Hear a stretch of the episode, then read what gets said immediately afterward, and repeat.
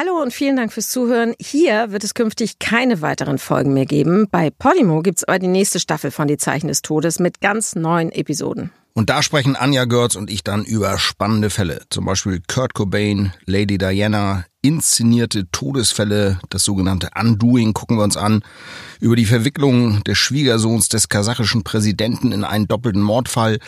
Alles einfach True Crime vom Feinsten. Jede zweite Woche, freitags, immer eine neue Folge. Und natürlich, wenn euch das nicht True Crime genug ist, gibt es neben die Zeichen des Todes noch viele andere, zum Beispiel 3.29 Uhr mit Sebastian Fitzek. In den Shownotes findet ihr einen Link, mit dem ihr Podimo 30 Tage kostenlos testen könnt.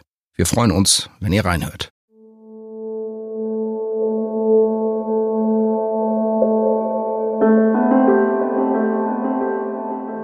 Die Zeichen des Todes.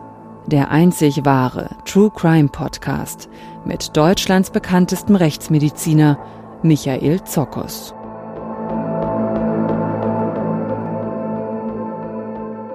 Und mit Philipp 1. Willkommen zu einer Sonderfolge der Zeichen des Todes in den Sommerferien.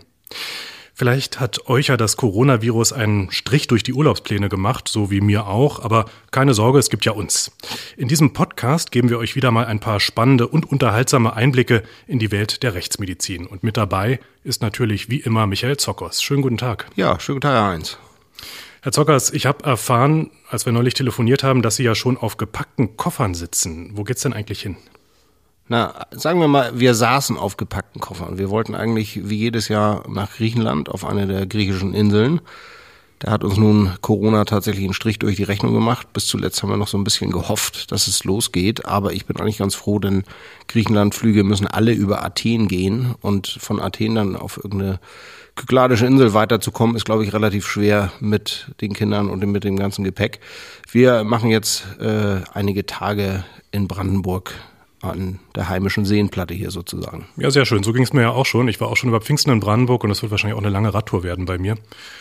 Ja, Fahrräder haben wir da auch, genau, das ist ein gutes Stichwort. Dann gibt's da auch verschiedene Ausflugsdampfer, mit denen man mal dann äh, rumfahren kann. Angeln steht ganz groß auf dem Programm mit meinen Jungs. Also einfach alles irgendwie kompensieren, dass man eben nicht auf die griechische Ägäis schaut, äh, sondern dann auf einen schönen Brandenburger See und vielleicht einen tollen Sonnenuntergang, irgendwie sowas. Und der Brandenburger See ist ja fast so ein bisschen wie das Mittelmeer, wenn man sich das mit, naja, genügend Fantasie so vorstellt. Aber von den Temperaturen her auf jeden Fall, ja. also bevor Sie jetzt aber wirklich weg sind, da wollen wir in dieser Ausgabe Sie und Ihren Weg in die Rechtsmedizin noch etwas besser kennenlernen. Also Zockos privat sozusagen. Und ich hoffe, Sie haben schon ordentlich Angst vor den Fragen, die ich mitgebracht habe. Oha, oha. Springen wir vielleicht als erstes mal in die Vergangenheit, äh, so in ihre Kindheit und Jugend. Also wenn man heute Grundschüler nach ihrem Beruf fragt, da sagen viele vielleicht, ich will Polizistin werden oder Feuerwehrmann oder sowas. Andere nennen vielleicht den Beruf ihrer Eltern, Juristen, Ärzte. Wie war das bei Ihnen? Gab es schon immer so ein Interesse für Tod und Leichen in Ihrem Leben? Also wenn Sie mich im Alter von acht, neun Jahren gefragt hätten, hätte ich Ihnen auch gesagt, Feuerwehrmann. Da war Rechtsmedizin oder Medizin für mich gar kein Thema.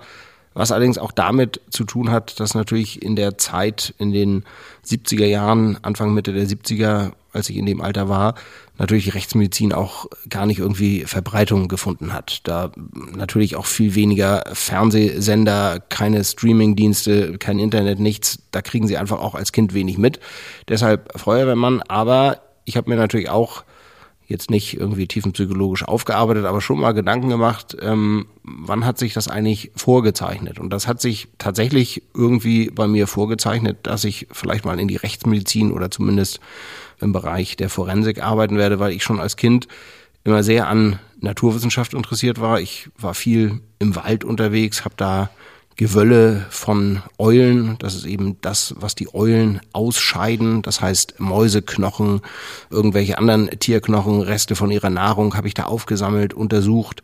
Äh, habe immer gehofft, dass ich irgendwie mal einen aus dem Nest gefallenen Raben finde, den ich aufpäppeln könnte. Dann ist es leider nur bei einer kleinen Amsel geblieben, die mir eigentlich wenig Kinderliebe entgegengebracht hat. Die sind ja dann relativ schnell Nestpflüge und war dann weg.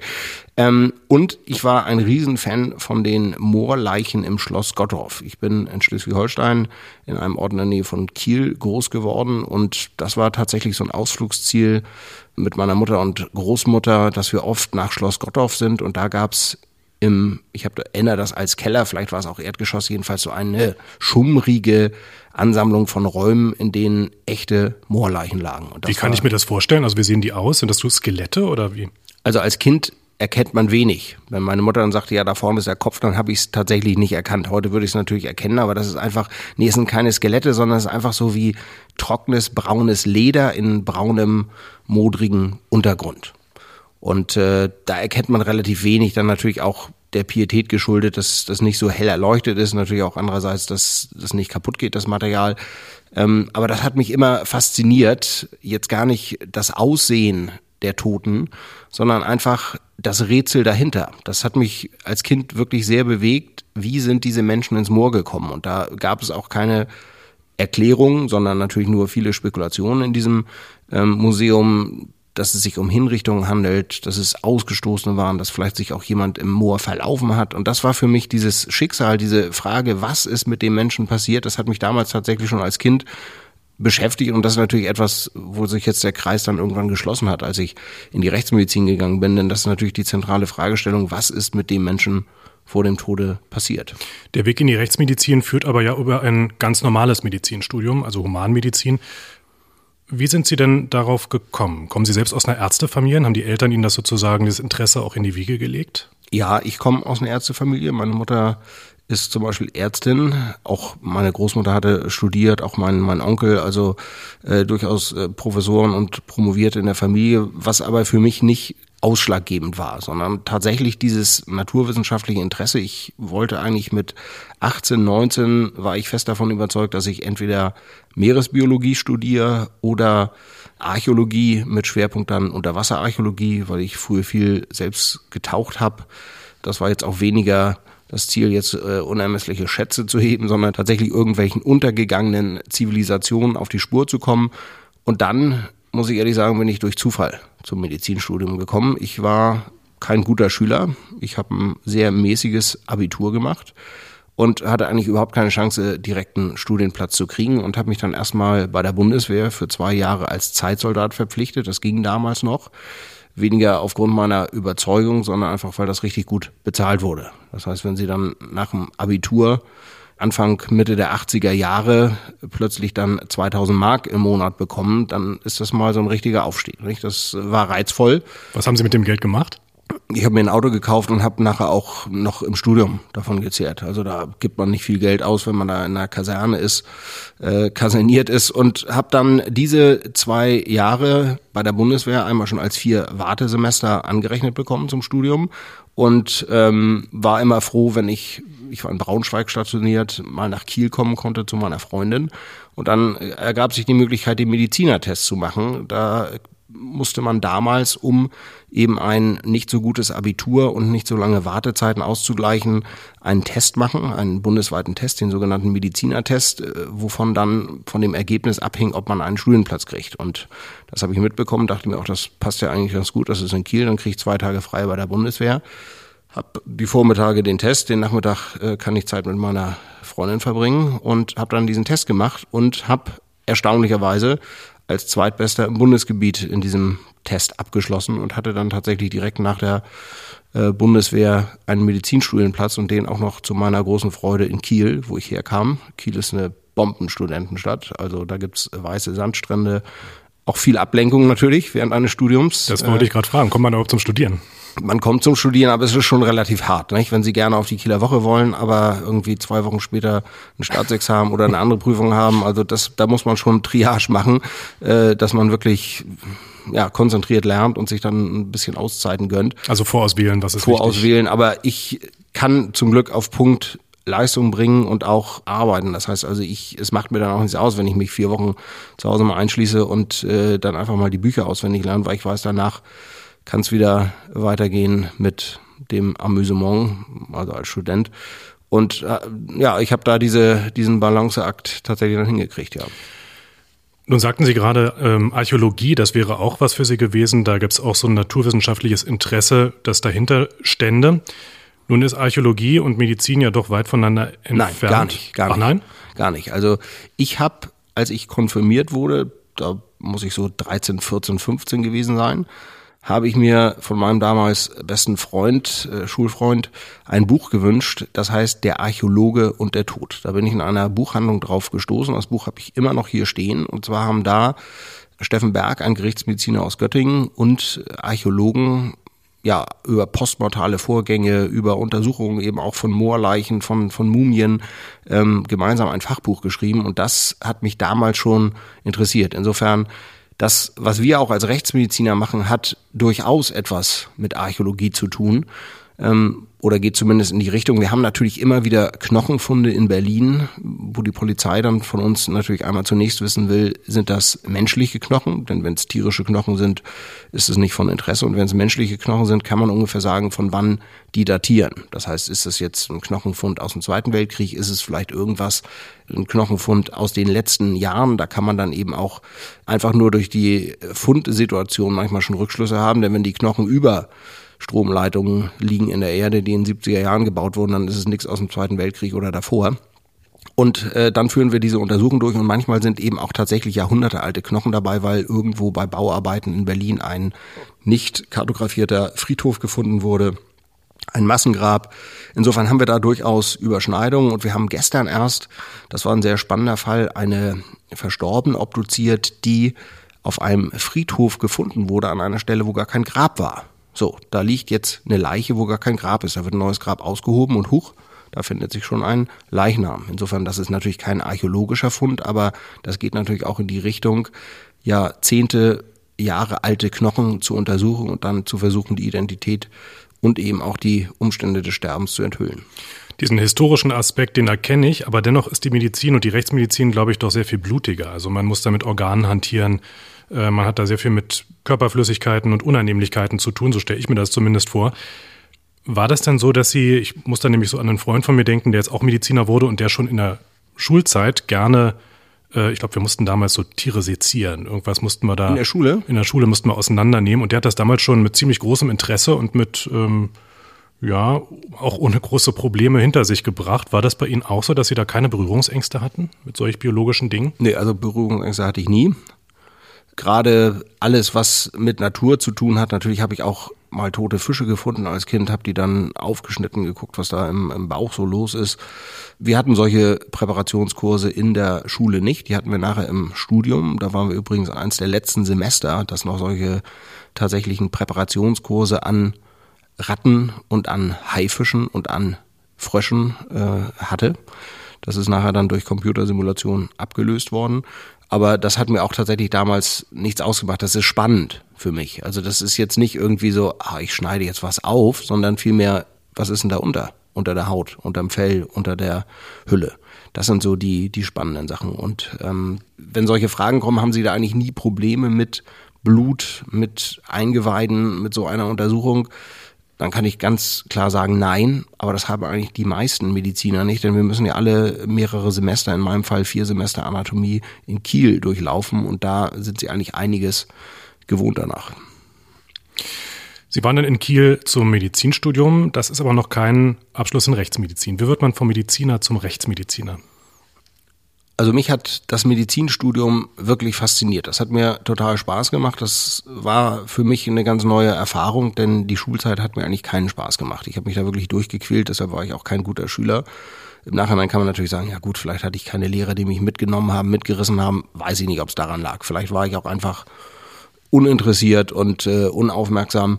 Auf jeden Fall hat mich das Studium von Anfang an fasziniert. Als ich vier Semester Anatomie hatte, wollte ich Anatom werden. Als ich danach dann Urologie hatte, Neurologie, innere Medizin, wollte ich Urologe werden, Neurologe, Internist. Ich fand eigentlich alle spannend. Und irgendwann, eins der letzten Semester, bin ich tatsächlich auf die Rechtsmedizin gekommen. Da hatte ich die Vorlesung Rechtsmedizin und das war für mich wie ein Aha-Erlebnis, weil ich gemerkt habe, das ist etwas, wo für mich alles in der Medizin zusammenläuft. Und das ist ja auch tatsächlich so. Wir müssen über Anatomiekenntnisse, gute Anatomiekenntnisse verfügen.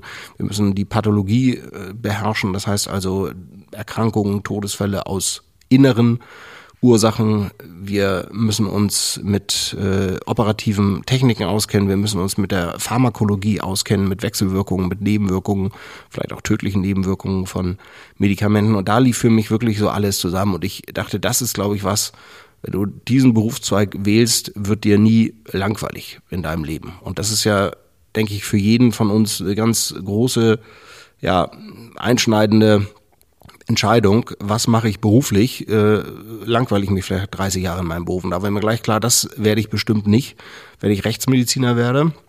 Und ich bin dann über meine Mutter an eine Doktorarbeit in der Kieler Rechtsmedizin gekommen, habe dann da auch Formulaturen gemacht, das heißt also Praktika, bin damit zu Sektionen gefahren, habe auch Sektionen mitmachen dürfen, bin zu Gerichtsverhandlungen gefahren, wenn eben Rechtsmediziner als Sachverständige auftraten, habe da unheimlich viel Zeit in der Bibliothek verbracht, die ganzen Bücher gelesen, die ganzen Fachzeitschriften gelesen und dachte, wow, das ist endlich mal was, was ich nicht auswendig lernen muss, sondern was sich mir erschließt. Und das war tatsächlich so. Ich habe ein Rechtsmedizinbuch gelesen und musste es nicht auswendig lernen, sondern habe das alles behalten, weil es irgendwie für mich logisch war. Ich habe also festgestellt, dass ich da, ich will nicht sagen eine Gabe für habe, aber dass es eben genau einen Punkt bei mir trifft, genau den Nerv trifft, ähm, weil es eben das ist, was ich kann und was ich vor allen Dingen kann, weil es mir viel Spaß macht, weil es mich interessiert. Und dann war eigentlich klar, dass ich in die Rechtsmedizin äh, will. Allerdings war die Situation damals genauso schlecht wie heute. Man muss sich vorstellen, es gibt 32, 33 Institute für Rechtsmedizin in ganz Deutschland. Da arbeiten nur relativ wenig Leute. Wir sind eine der kleinsten medizinischen Fachdisziplinen mit 200 bis 220 Rechtsmedizinerinnen und Rechtsmedizinern in ganz Deutschland. Und da gibt es natürlich kaum Stellen. Und das war auch damals schon so. 1996 1995, 96, als ich mich dafür entschieden habe, in die Rechtsmedizin zu gehen, habe ich zunächst in der Pathologie in Kiel gearbeitet, also richtig seziert am Mikroskop gesessen und habe dann von dort den Sprung geschafft in die Rechtsmedizin nach Hamburg. Hatte da dann erst eine halbe Stelle, die noch von meinem damaligen Chef privat bezahlt wurde, der aber eben gesagt hat, wenn Sie das machen wollen, dann müssen Sie eben diese schlechten Konditionen akzeptieren. Das habe ich auch sofort gemacht äh, und hatte dann den Fuß in der Tür und ja, habe dann da die ganze Schule der Rechtsmedizin in Hamburg für zehn Jahre durchlaufen, ehe ich nach Berlin bin. Das alles, sagten Sie gerade schon, da kommen viele Teildisziplinen zusammen in der Rechtsmedizin. Das klingt wahnsinnig komplex. Wie lange dauert denn diese Ausbildung, bis man wirklich Rechtsmediziner ist? Also die Ausbildung zur Rechtsmedizinerin oder Rechtsmediziner dauert mindestens elf Jahre, weil man eben erstmal sechs Jahre mindestens studieren muss, dann eben mit Staatsexamen, in dem Fall dem dritten Staatsexamen abschließt und dann dauert die Facharztausbildung nochmal mindestens fünf Jahre. Also es ist eine relativ das ist lange, schon eine lange Zeit. Das ist eine lange Berufsausbildung, ja. Gibt es denn, es klingt immer so beinhart, so die, der Job des Rechtsmediziners, gibt es da auch ein, äh, viele Frauen, die das machen? Ja. Oder wie ist denn der Frauenanteil eigentlich? Also der Frauenanteil ist mittlerweile liegt mittlerweile bei 60, 70 Prozent. Ach ja? Das war noch ganz anders, als ich angefangen habe. Da war der äh, Frauenanteil vor 20 Jahren der Rechtsmedizin vielleicht so bei 20, 25 Prozent. Ähm, Frauen beziehungsweise Medizinstudentinnen entdecken die Rechtsmedizin immer mehr für sich. Es gibt wahrscheinlich auch noch andere Gründe, warum wir mehr Frauen haben. Einmal, die Rechtsmedizin scheint auf Frauen eine deutlich größere Faszination auszuüben als auf Männer. Warum, kann ich Ihnen jetzt nicht sagen. Männer wollen eher operieren an Lebenden. Männer wollen eher Patienten behandeln, habe ich das Gefühl. Frauen natürlich auch, aber irgendwie ist für Frauen die Faszination der Rechtsmedizin, die ich sehr gut nachvollziehen kann, größer als für Männer. Das heißt, wir haben auch viel mehr weibliche Bewerberinnen als männliche Bewerber. Allerdings muss man auch sagen, wir haben seit fünf, sechs, sieben Jahren auch ein deutliches Übergewicht von Frauen im Medizinstudium. Das heißt also, es sind eher 80 Prozent mittlerweile weiblichen Geschlechts, die Medizin studieren und die Männer sind da deutlich in der Unterzahl, was sich einfach mit den Schulnoten erklären lässt. Frauen haben in der Regel einen viel besseren Abiturschnitt, eine Abiturnote als Männer und deshalb kommen sie auch eher an Medizinstudienplatz und das erklärt eben dieses Übergewicht. Weil Medizinstudienplätze nach wie vor sehr begehrt sind und viele rangeln sich um einen richtig, dieser richtig. begehrten Plätze, ja. Es gibt ja dennoch vielleicht den einen oder anderen, der während der Ausbildung zum Rechtsmediziner oder Rechtsmedizinerin merkt, das ist nichts für mich. Wie viele springen ab und wie viele bleiben dabei? Also ich habe in den über 25 Jahren, die ich jetzt Rechtsmediziner bin, erst bei zweien das erlebt. Zwei Frauen, die eine war schon Mitte 50, hat also wirklich schon 20, 25, vielleicht sogar 30 Jahre in der Rechtsmedizin gearbeitet und hat irgendwann gesagt, ich kann es nicht mehr ertragen. Tote Kinder und dieses ganze Elend, ich schaue, dass ich eine Stelle in der Pathologie kriege. Was ist da der Unterschied? Ähm, Rechtsmediziner untersuchen nicht natürliche Todesfälle im Auftrag der Staatsanwaltschaft und Pathologen untersuchen in der Regel natürliche Todesfälle im Krankenhaus, obduzieren aber viel weniger als wir und sitzen eigentlich überwiegend am Mikroskop, klassifizieren Tumoren, Gewebe, welche Therapie könnte anspringen, ähm, mit zum Beispiel aufgrund von Hormonrezeptor nachweisen. Das heißt, sie untersuchen eher am Mikroskop das Gewebe und wir sind eher dann die Leute fürs Grobe. So, die ist in die Pathologie gegangen und die andere Kollegin, ähm, die noch relativ am Anfang äh, stand, auch noch gar keinen Facharzt hatte. Das heißt also innerhalb der ersten Jahre hat irgendwann gesagt, ich glaube, das ist nichts für mich, nur mit Toten. Ich will mit Lebenden arbeiten, ich will am Patienten arbeiten und hat sich dann auch in, in einem operativen Fach einen Job gesucht. Aber viele scheinen schon vorher genau zu wissen, was sie erwartet, was sie vorhaben und bleiben dabei. Also ich glaube auch diese dieser Spaß an der Arbeit, und das mag für einige natürlich befremdlich klingen, Spaß im Sektionssaal, Spaß mit Toten. Also ich meine jetzt nicht, dass wir lachen und uns amüsieren, aber die Spannung, die damit verbunden ist, mit der Untersuchung, mit diesem Herantasten an Todesfälle. Ich kenne erstmal nur die Ermittlungsakte. Ich habe einen Leichnam, ich finde einen Befund, ich gleiche das nachher im Labor mit Untersuchungsergebnissen ab. Es kommen neue polizeiliche Ermittlungen dazu. Das macht einfach Spaß. Sie hatten ja schon beschrieben, dass Sie äh, so in Ihrer Kindheit diesen Forscherdrang hatten und diese Forscherlust. Und das kommt jetzt auch im Gespräch raus, dass Sie das auch absolut brauchen für Ihren Job als Rechtsmediziner. Was sind noch andere Stärken, die Sie haben, jetzt so in der Eigensicht, und die Sie auch gut ausspielen können in Ihrem Beruf?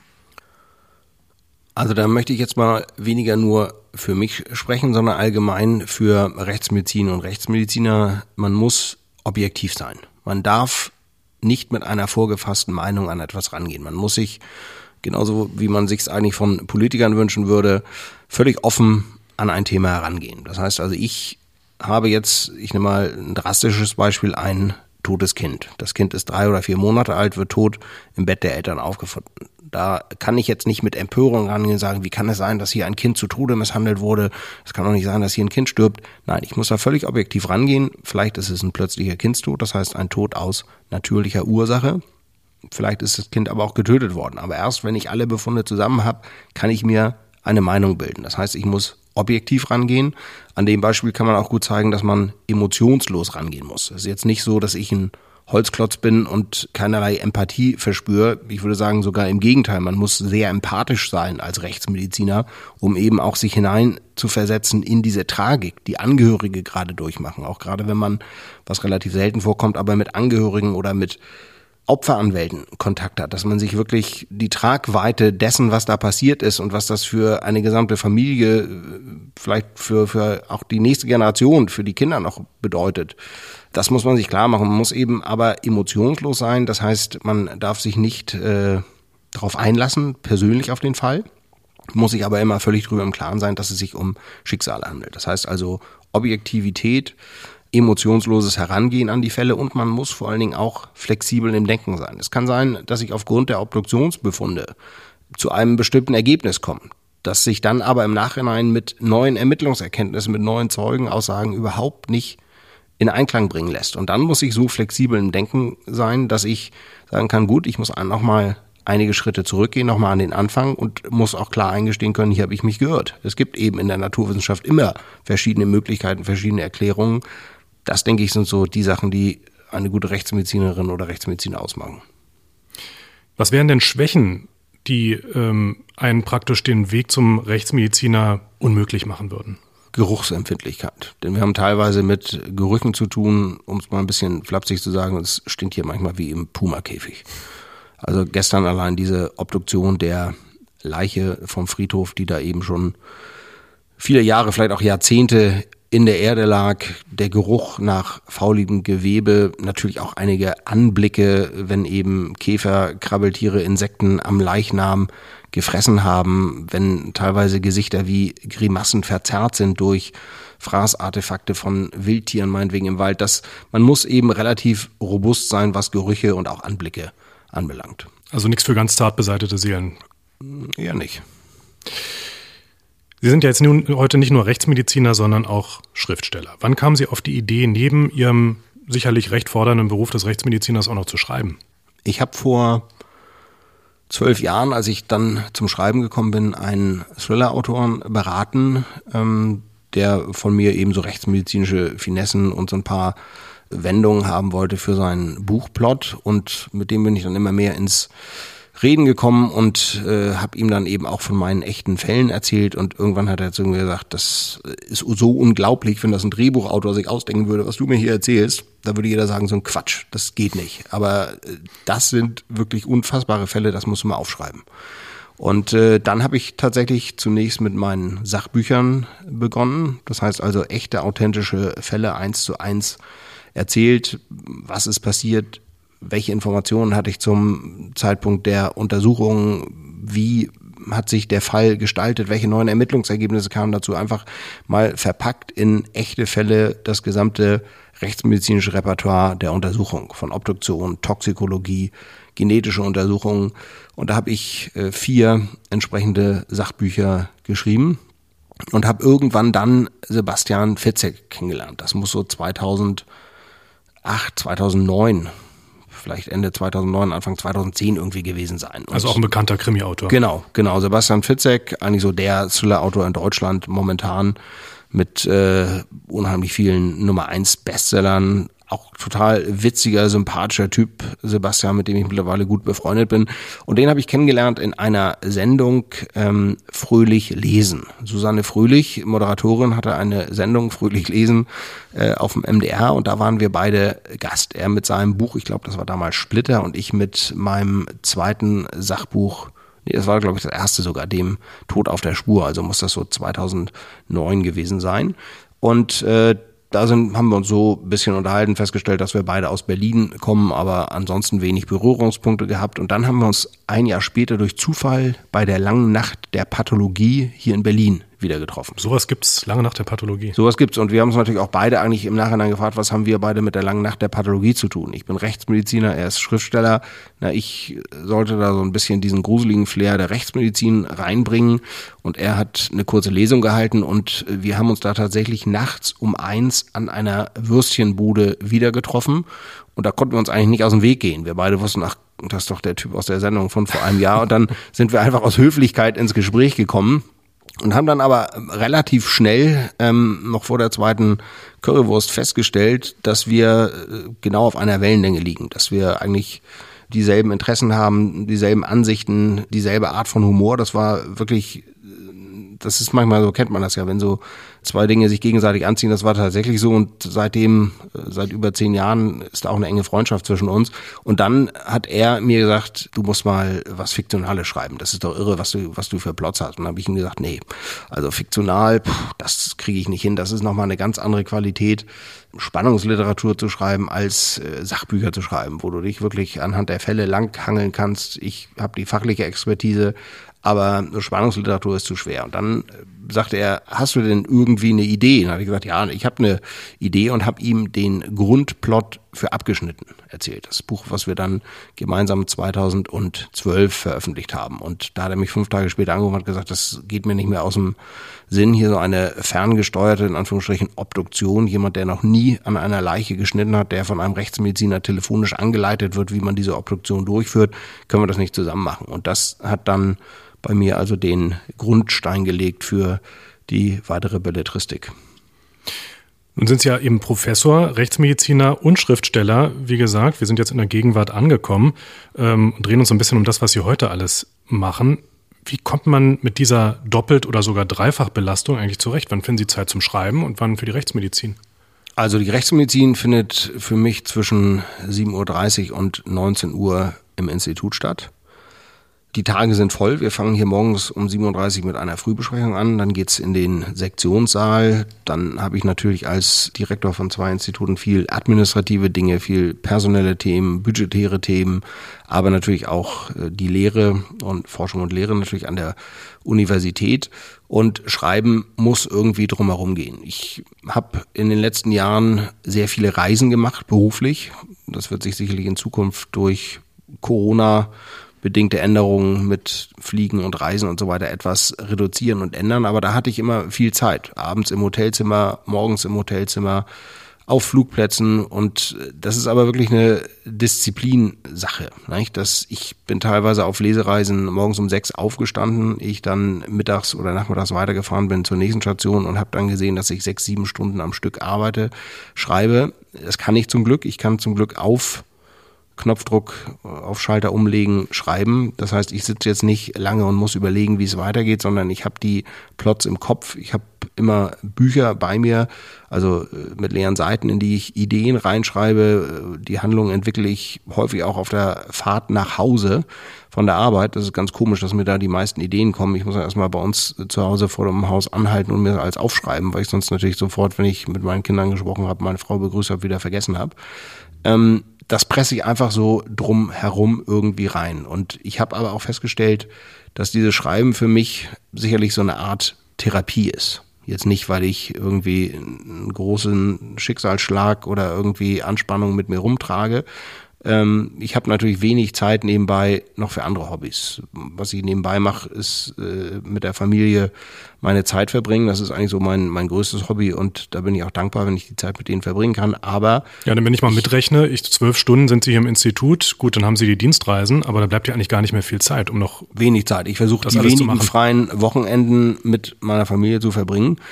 Und ähm, ich glaube, dass dieses Schreiben auch so eine Art Therapie ist für mich, dass ich einfach, ich habe ja die Möglichkeit im fiktionalen meinen Protagonisten oder meine Protagonistin, meine Helden Dinge machen zu lassen, die ich nicht machen darf. Ich bin natürlich selbst nicht nachts irgendwo noch an Tatorten unterwegs oder begebe mich nun selbst abends äh, in Gefahr, weil ich einem Fall unbedingt auf den Grund gehen will, sondern meine Arbeit läuft tatsächlich im Sektionssaal, am Leichenfundort, im Labor, aber ich kann eben meine Protagonisten Dinge machen lassen, die ich gerne machen würde, die ich aber nicht machen darf. Und das ist so ein bisschen Therapie. Das gibt einem ja äh, die Möglichkeit, äh, den Geist so ein bisschen freien Lauf zu lassen und das entspannt mich unheimlich. Therapie könnte aber auch bedeuten, dass Sie Bilder, die Sie vielleicht nicht aus dem Kopf kriegen, so ein bisschen besser verarbeiten können. Ist das auch Teil des Schreibens? Sicherlich, sicherlich. Wobei ich aber die Bilder, auf die Sie jetzt ansprechen, Herr Eins, die ich nicht aus dem Kopf kriege, auch den Lesern nicht zumuten kann und nicht bei den Lesern in den Kopf pflanzen kann, dann weitergeben kann. Da sind teilweise, es ist wirklich so, die Realität ist deutlich härter als die Fiktion. Das heißt, ich muss bei einigen Fällen Abstriche machen, weil ich das dem Leser oder der Leserin auf keinen Fall zumuten kann. Sie meinten ja gerade, Sie würden doch die wenige freie Zeit, die Ihnen bleibt, gern mit der Familie verbringen. Ich meine, selbst ein Rechtsmediziner und Schriftsteller braucht ja irgendwann mal Feierabend. Was genau machen Sie dann? Was, worauf freuen Sie sich dann besonders mit Ihrer Familie? Also abends in der Woche ist wenig Zeit mit der Familie. Ich bin, ich versuche, wenn ich um sieben nach Hause komme, äh, dann nach dem gemeinsamen Armbrot mit der Familie meinen Kindern noch was vorzulesen, weil ich das für sehr wichtig halte, einfach diese Zeit zusammen und weil man dann auch mal über den Tag sprechen kann. Das ist so eigentlich das. Und dann abends mit meiner Frau äh, den Abend verbringen, ein bisschen Fernsehen, ein bisschen lesen, ein bisschen reden.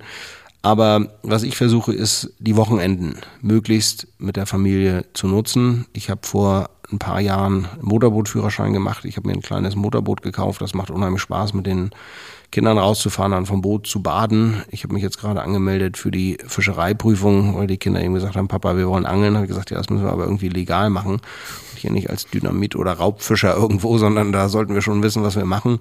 Das äh, pauke ich jetzt auch noch nebenbei. Ähm, ich mache meine Fischereiprüfung übrigens morgen. Das, das haben wir nicht abgesprochen. Ja, ja. Ja, haben Sie einen Kurs gemacht? Habe ich gemacht, einen Online-Kurs. Ich habe gar keinen gemacht. Ich habe mir zwei Bücher gekauft und hoffe, dass ich das. Nicht da können wir gleich nochmal danach nochmal in Ruhe reden. Ähm, so solche Sachen, so viel Natur. Das heißt also draußen sein, in Brandenburg unterwegs sein. Wir fahren oft mit den Fahrrädern durch Westend, fahren da durch Kleingartenkolonien, solche Sachen. Also nicht jetzt irgendwie stupide gemeinsam vom Computer sitzen oder vom Fernseher, sondern tatsächlich, und da bietet Berlin natürlich sowohl von der Umgebung, von dem Angebot als auch vom Wetter die besten Möglichkeiten, da was zu unternehmen. Als Schriftsteller müssen Sie aber auch lesen. Man kann nicht nur schreiben, man muss ja auch lesen, was andere Schriftsteller, was andere Autoren schreiben. Was lesen Sie gern privat? Also ich habe jetzt gerade von Simon Beckett die ewigen Toten gelesen. Diese David Hunter-Reihe finde ich super. Ich glaube so um die 98, 99 habe ich äh, die Chemie des Todes gelesen als erstes Buch und lese seitdem jede neue Erscheinung von ihm aus der Simon Beckett-Reihe. Dann lese ich auch gerne Joe R. Lansdale. Das ist ein amerikanischer Erzähler, der seine Geschichten häufig so in den 40er, 50er Jahren des letzten Jahrhunderts ansiedelt. Auch so Konflikte schwarz-weiß, was natürlich jetzt unter den heutigen Aspekten ganz große Brisanz hat, äh, auch immer wieder anklingen lässt. Der hat so natürliche Protagonisten, das sind jetzt keine Leute mit Superfähigkeiten, sondern das sind Menschen direkt aus der Mitte des Lebens, die irgendwie in eine Kriminalgeschichte verwickelt werden. Das ist sehr spannend. Ich lese auch gerne Sam Eastland. Das ist ein, oder das ist das Pseudonym eines äh, amerikanischen Schriftstellers, der eine ja, Krimireihe, die im Russland äh, des Stalinismus angesiedelt ist, also kurz vor Zweiten Weltkrieg, um den Zweiten Weltkrieg rum, ein Ermittler, der früher die Geheimpolizei vom Zaren geleitet hat und dann äh, für Stalin Ermittlungen durchführen muss. Das ist so ganz spannend, weil es einfach mal so ein ganz neues Setting ist, was man sonst nicht kennt. Ich fand auch übrigens, da schweife ich jetzt ein bisschen ab, das Setting von Babylon Berlin. Erstklassig, großartige Serie, weil es einfach mal so eine ganz andere Zeit ist. Sonst kennt man immer so den Ermittler irgendwie in der Jetztzeit. Es ist eigentlich nichts Spannendes, aber so tolle Kostüme, so dieses zurückversetzt werden in eine Zeit, die man gerne miterlebt hätte, die einfach spannend und neu ist. Und das reizt mich eben bei Sam Eastland zum Beispiel bei den Romanen. Wenn Gerichtsmediziner eine Rolle spielen in der Kriminalliteratur, dann sind das oft sehr schräge Vögel. Auch in Krimiserien im Fernsehen zum Beispiel. Ja, bestes Beispiel Jan-Josef Liefers, nicht als Karl Friedrich Börne im, Im Tatort, Tatort. Zum Beispiel. Sehr schräg, aber auch sehr gut die Folgen immer. Trifft irgendwas von diesen schrägen Charakteren auch auf Sie zu? Also ich denke mal, jeder hat irgendwie so ein bisschen schräge Züge. Wenn Sie da sich mal nach links drehen, Herr Eins, dann sehen Sie hier so sechs, sieben größere Töpfe. Das sind alles fleischfressende Pflanzen.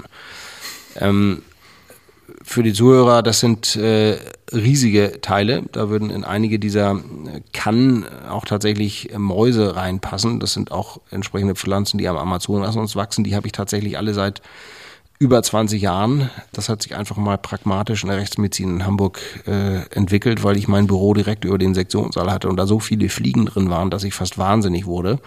Und äh, die wachsen und gedeihen prächtig. Ist also nicht so, dass jetzt irgendwelche Körperteile oder Fleischstücke von Verstorbenen da drin landen, sondern das äh, ist tatsächlich rein praktisch angelegt, dass die Fliegen, die in der Rechtsmedizin nicht selten sind, da einfach gefangen werden. Und das sind so, so, ja fast schon röhrchenartige Stängel, die da.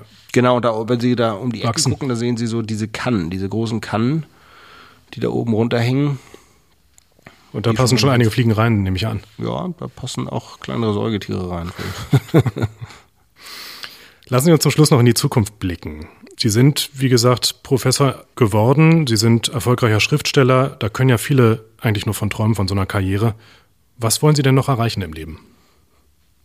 Es war eigentlich nie so, dass ich die Sachen, die ich erreicht habe, erreichen wollte. Das ist jetzt nicht, dass ich mir irgendwann eine To-Do-Liste nach dem Studium gemacht habe und gesagt habe, so, ich will Professor werden, ich will nebenbei noch erfolgreich Bücher schreiben, die sollen auch noch alle erfolgreich verfilmt werden, ähm, sondern das ist irgendwie eher zu mir gekommen. Also ich hatte einfach Riesenglück, dass das alles sich so irgendwie ergeben hat, dass ich eben das medizinische Fach für mich entdeckt hat, was mir einfach Spaß macht, nämlich die Rechtsmedizin, dass ich dann eben festgestellt habe, dass es links und rechts, wenn ich über den Tellerrand blicke, noch viele Dinge gibt, die man damit auch machen kann, eben zum Beispiel als Schriftsteller oder dann auch die Verfilmungen.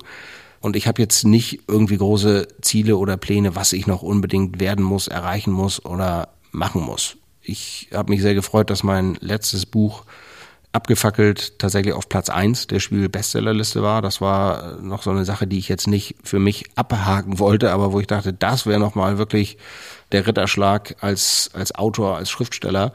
Ähm, aber ich habe jetzt gerade im Zuge dieser Corona-Zeit haben sich mehrere spannende Dinge ergeben, auch gerade unter rechtsmedizinischen Aspekten.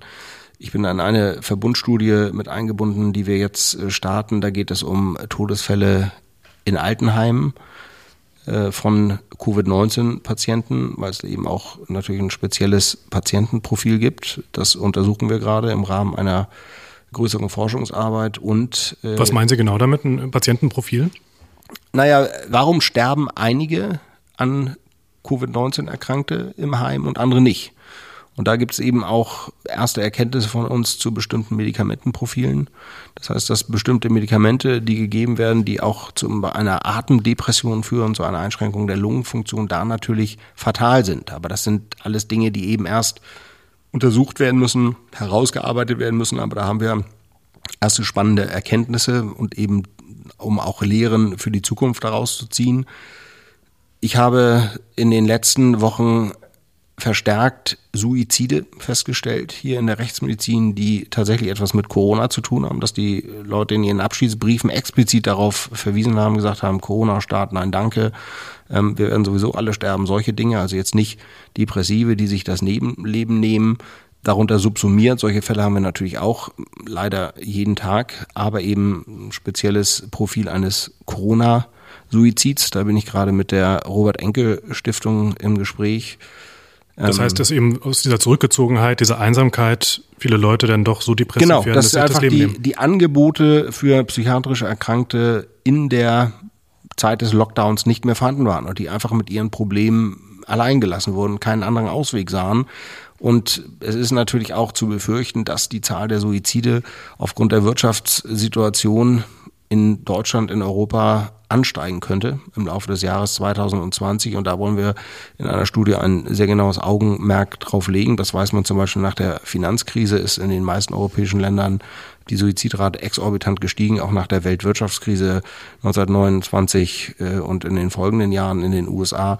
Und das ist sicherlich was, was man im Blick haben muss, denn diese ja, Kollateralschäden könnten unter Umständen verheerender sein als das alles, was das Virus eigentlich mit den Menschen gemacht hat.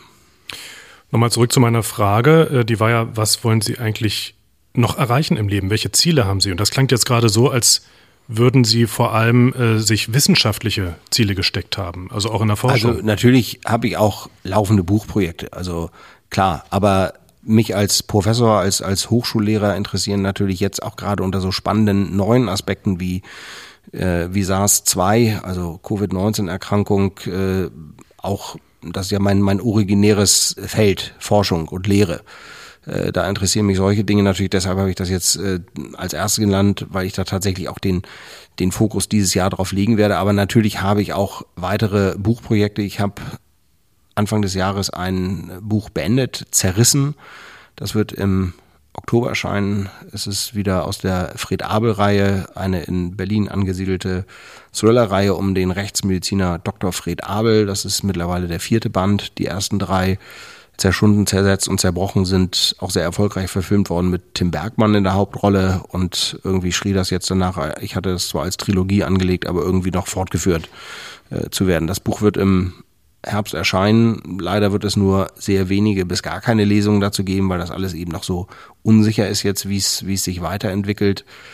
Aber ich hoffe, dass dann spätestens nächstes Jahr zur Leipziger Buchmesse, dass ich dort auch wieder mit den Lesern und Leserinnen auf Augenhöhe diskutieren kann, sie sehen kann, signieren kann, vielleicht so ein paar witzige Aktionen zu meinen Büchern machen, alles, was dies Jahr leider ausgefallen ist. Wo sehen Sie sich in zehn Jahren? Immer noch sezierend im Sektionssaal und schreibend am Rechner? Ich befürchte.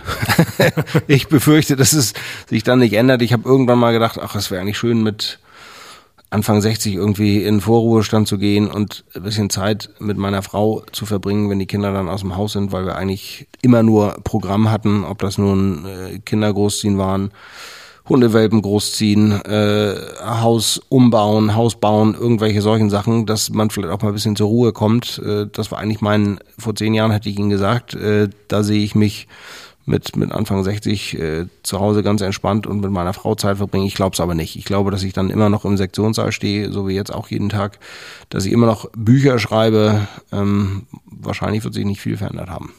Dass Sie weiterhin Bücher schreiben, das ist ja eine gute Nachricht für uns. Dann können wir nämlich mehr Geschichten von Ihnen lesen. Vielen Dank für die Einblicke, Herr Zokos. Sehr gerne, Herr Eins. Und auch Ihnen und euch an den Smartphones und Lautsprechern schönen Dank fürs Zuhören und einen noch schöneren Urlaub. Neues von den Zeichen des Todes gibt es im Herbst. Da machen wir nämlich weiter. Ja, freue ich mich auch schon sehr drauf. Die Zeichen des Todes mit einer neuen Staffel des Podcasts. Und ich möchte mich an dieser Stelle auch bei allen Hörerinnen und Hörern herzlich bedanken, auch für die tollen Rezensionen, für ja die Treue über die vielen Jahre. Es gibt ja viele True Crime Podcasts. Ich freue mich, dass wir, Herr Eins und ich und auch Bettina Hallstrick im Hintergrund anscheinend den Nerv treffen, den ja äh, richtige richtige Tonalität haben, die spannenden Fälle und ja bedanke mich sehr sehr herzlich bei Ihnen. Ich mich auch und ich freue mich, dass wir weitermachen. Dann sage ich Tschüss und bis bald. Mein Name ist Philipp Eins. Dem schließe ich mich an. Mein Name ist Michael Zockers. Vielen Dank. Die Zeichen des Todes. Der einzig wahre True Crime Podcast mit Michael Zockers, Gerichtsmediziner und Professor an der Charité Berlin.